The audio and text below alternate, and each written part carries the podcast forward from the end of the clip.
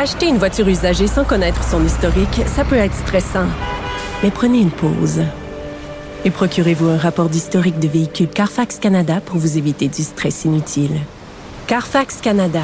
Achetez l'esprit tranquille. La Banque Q est reconnue pour faire valoir vos avoirs sans vous les prendre. Mais quand vous pensez à votre premier compte bancaire, tu sais, dans le temps à l'école, vous faisiez vos dépôts avec vos scènes dans la petite enveloppe. Hmm, C'était bien beau. Mais avec le temps, ce vieux compte-là vous a coûté des milliers de dollars en frais, puis vous ne faites pas une scène d'intérêt. Avec la Banque Q, vous obtenez des intérêts élevés et aucun frais sur vos services bancaires courants. Autrement dit, ça fait pas mal plus de scènes dans votre enveloppe, ça. Banque Q, faites valoir vos avoirs. Visitez banqueq.ca pour en savoir plus.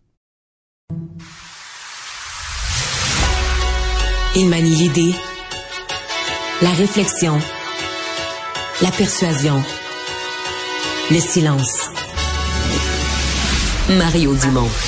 Informé, cultivé, rigoureux. Il n'est jamais à court d'arguments. Mario Dumont. Pour savoir et comprendre. Bonjour tout le monde et bienvenue à Cube Radio. Euh, Aujourd'hui, on va vous parler de, de Père Noël. On va voir le Père Noël avec nous dans l'émission. Je fais des farces, mais presque. Le, le, le, le type qui est copropriétaire de l'agence des Pères Noël, parce qu'il y a vraiment une agence des Pères Noël.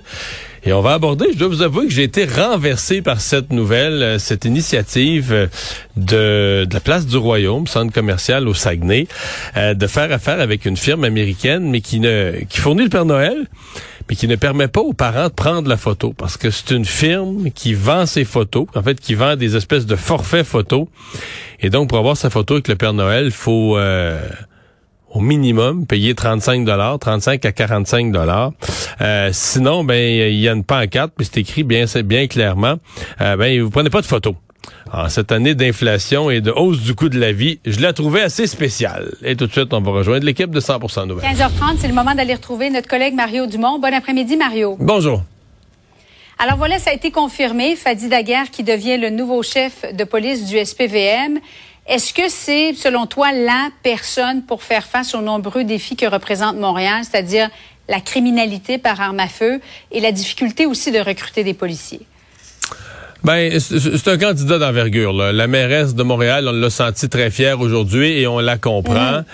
Et euh, j'ai trouvé, en tout cas, dans son propos, là, tout reste à voir, mais j'ai trouvé que dans son propos, c'était équilibré. Parce qu'évidemment, il arrive avec l'image, bon, du policier, avec un regard inclusif sur les choses, euh, qui va essayer de tendre la main à tous les quartiers, aux communautés culturelles, etc.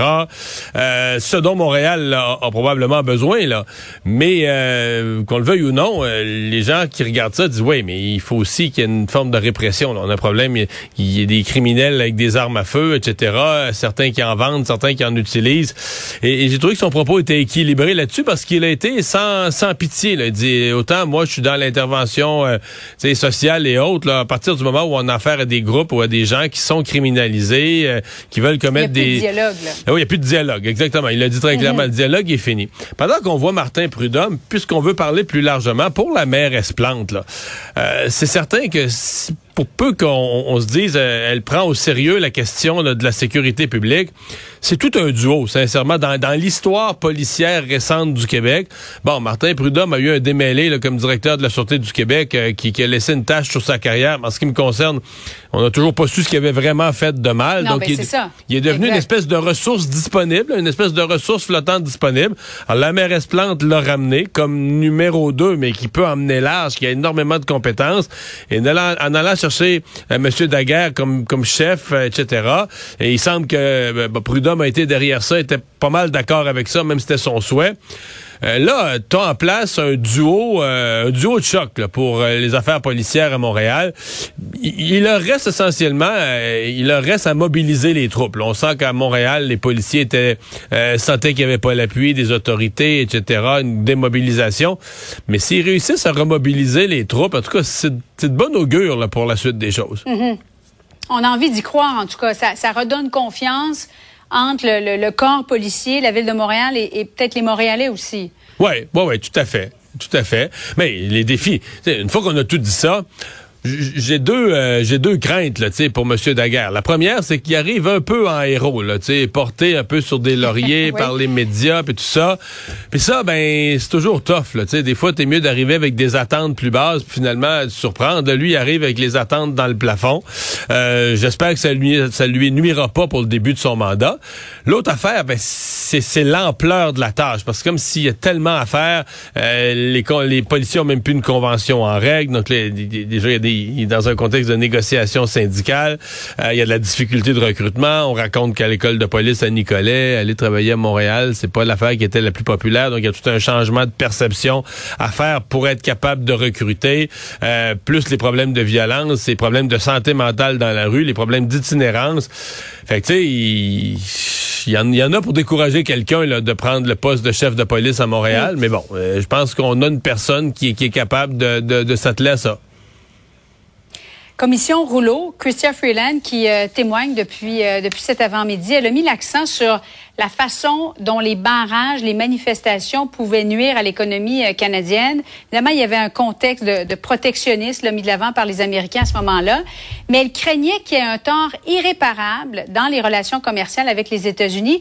On l'a même vu comme jamais on l'avait vu. Mario, on va, on va l'écouter ensemble. I had at that moment a very profound duty to Canadians to stand up for them. And I'm surprised that I'm getting emotional, but. As-tu été étonné euh, de la voir de cette façon-là, Mario? Bah, oui et non. Euh, hmm. En même temps, elle n'est pas. S'est pas effondrée en larmes pendant dix minutes. Elle est devenue, dit-elle, émotive. Bon, euh, en fait, euh, je pense que c'est fondamentalement vrai. Là. Il y avait un problème économique. Le pont ambassadeur fermé, ça n'avait pas d'allure. Il y avait même, même dans le secteur de l'automobile, il y a une usine euh, qui, qui pouvait plus opérer à un certain moment. On n'avait plus les pièces. Il y en allait de la crédibilité du Canada. Le, seul point qui, qui fonctionne pas une fois que, parce que ce qu'elle dit aujourd'hui, moi je disais tout ça en février, là, que ça avait pas de bon sens, puis que des, des, des, des convois de, de, de, de clowns comme ça qui fermaient les les, la frontière avec les États-Unis, puis ça pouvait pas être toléré. Mais au moment où ils ont invoqué les mesures d'urgence, le pont ambassadeur avait été rouvert le jour d'avant, le soir d'avant. Peut-être, peut-être qu'on dira, ben c'est parce qu'il y avait la menace des mesures d'urgence qu'elle est, euh, qu'on allait y recourir le lendemain que ça a mis une pression.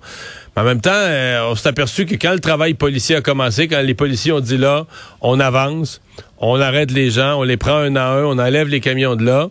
Ça s'est fait, le travail policier s'est fait. Aurait-il pu... Pour moi, ça prouve pas que la loi sur les mesures d'urgence est absolument nécessaire. Puis, donc, tout ce qu'elle dit est vrai. Ils ont rouvert le pont ambassadeur sur cette base-là.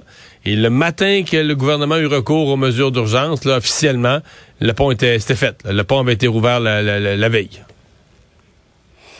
À suivre demain, c'est Justin Trudeau qui va témoigner en français peut-être? C'est ça. Ça, ça va être le, gros moment. Il reste qu'on a écouté tout le monde, mais c'est quand un premier ministre, dans n'importe quelle circonstance, quand un premier ministre se présente à la barre euh, d'une commission d'enquête, c'est un moment majeur. Oui, je pense que M. Trudeau va témoigner dans les deux langues. Il y aura un souci particulier de parler français parce que ce texte de notre collègue Guillaume Saint-Pierre dans le journal de Montréal, euh, dans le journal de Québec mm-hmm. cette semaine, a vraiment brassé les choses à Ottawa. Je pense qu'il y en a même qui qui sont devenus mal à l'aise de dire, OK, c'est vrai que c'est bizarre.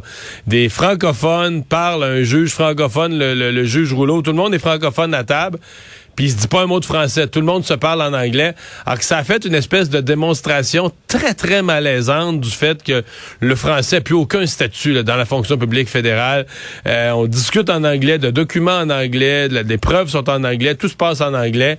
Euh, donc, euh, je pense que M. Trudeau va vouloir peut-être même un peu, lui en tant que premier ministre, compenser. Moi, je m'attends à le voir témoigner dans les deux langues pas mal demain. Demain, donc, ça va se dérouler vendredi. Euh, Maintenant, Mario, désaccord ou appelons ça une chicane, euh, littéralement, entre la juge en chef de la Cour euh, du Québec, Lucie Rondeau, et le ministre de la Justice, Simon Jolin Barrette. C'est en lien avec la réorganisation du temps de travail des juges et ça a un impact énorme sur, selon le ministère de la Justice, des milliers de dossiers qui risquent de se retrouver hors délai. Jordan, tu as reçu en entrevue un petit peu plus tôt aujourd'hui Simon Jolin Barrette. On va écouter un extrait. Vous savez, je travaille constamment depuis le mois de décembre dernier à trouver une voie de passage avec la direction de la Cour du Québec. Ma sous-ministre le fait. On a tenu des rencontres, on a eu des échanges de correspondance, on a proposé des solutions. Euh, mais vous savez, à un moment donné, euh, on ne peut pas accepter l'inacceptable. Euh, Mario, on est comme dans un cul-de-sac. Est-ce que ça va prendre un arbitre entre les deux? on comprend ben, que Mme Rondeau a des pouvoirs, mais... Il y a comme un arbitre entre les deux, parce que là, le gouvernement fait un recours judiciaire, va devant la cour d'appel. C'est des, juges qui vont décider si c'est les juges qui ont raison ou le ministre. oui. Quand même. Mais, c'est un peu curieux quand même. Ça fait des mois que ça dure. On essaie d'avoir une entrevue, Mme Rondeau. Elle, ne parle à personne, à aucun média. Comment ben, est-ce qu'on va pouvoir aller de l'avant avec un dénouement de crise? Ben, c'est ça la question, Julie. Est-ce que, euh, mm. est-ce que la juge en chef, bon, il y a le principe de l'indépendance judiciaire. Ça, on comprend ça. L'indépendance judiciaire fait que personne va dire au juge euh, quelle décision prendre, quel verdict rendre. Personne va dire au juge quoi faire. Personne peut même, le ministre de la Justice peut surtout pas se mêler. Euh, bon, quel juge on va nommer dans telle cause, c'est la juge en chef qui doit faire ça. Mais est-ce que, et c'est ça la grande question, est-ce que le fait de changer ses horaires de travail, ou de, parce que ce sont des allègements, là, essentiellement ce que c'est, euh, la juge considère que les causes sont plus compliquées aujourd'hui qu'autrefois. Fait qu'il faut plus de temps aux juges pour rédiger leur jugement et étudier les, dossiers, délibérer, etc.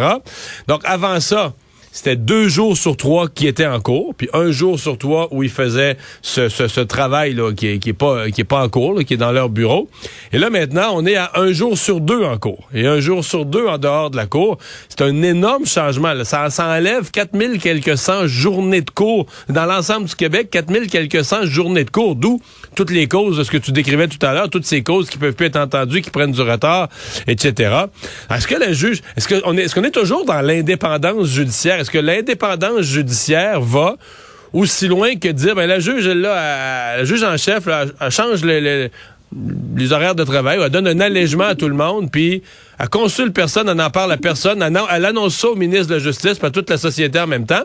Puis elle, elle dit au ministre, ben, si tu veux qu'on continue à avoir le même nombre de jours en cours, ben, tu sais, pas de problème, mon homme. Embauche, embauche, nomme, nomme des, crée des postes de juges, nomme des nouveaux juges. Oui. Ah ouais, mais là, hein? c'est Bibi qui paye, là, tu sais, je veux dire, c'est parce que les, pour, au nom des contribuables, disent, OK, la juge, elle nous impose ça, puis il n'y a pas de consultation.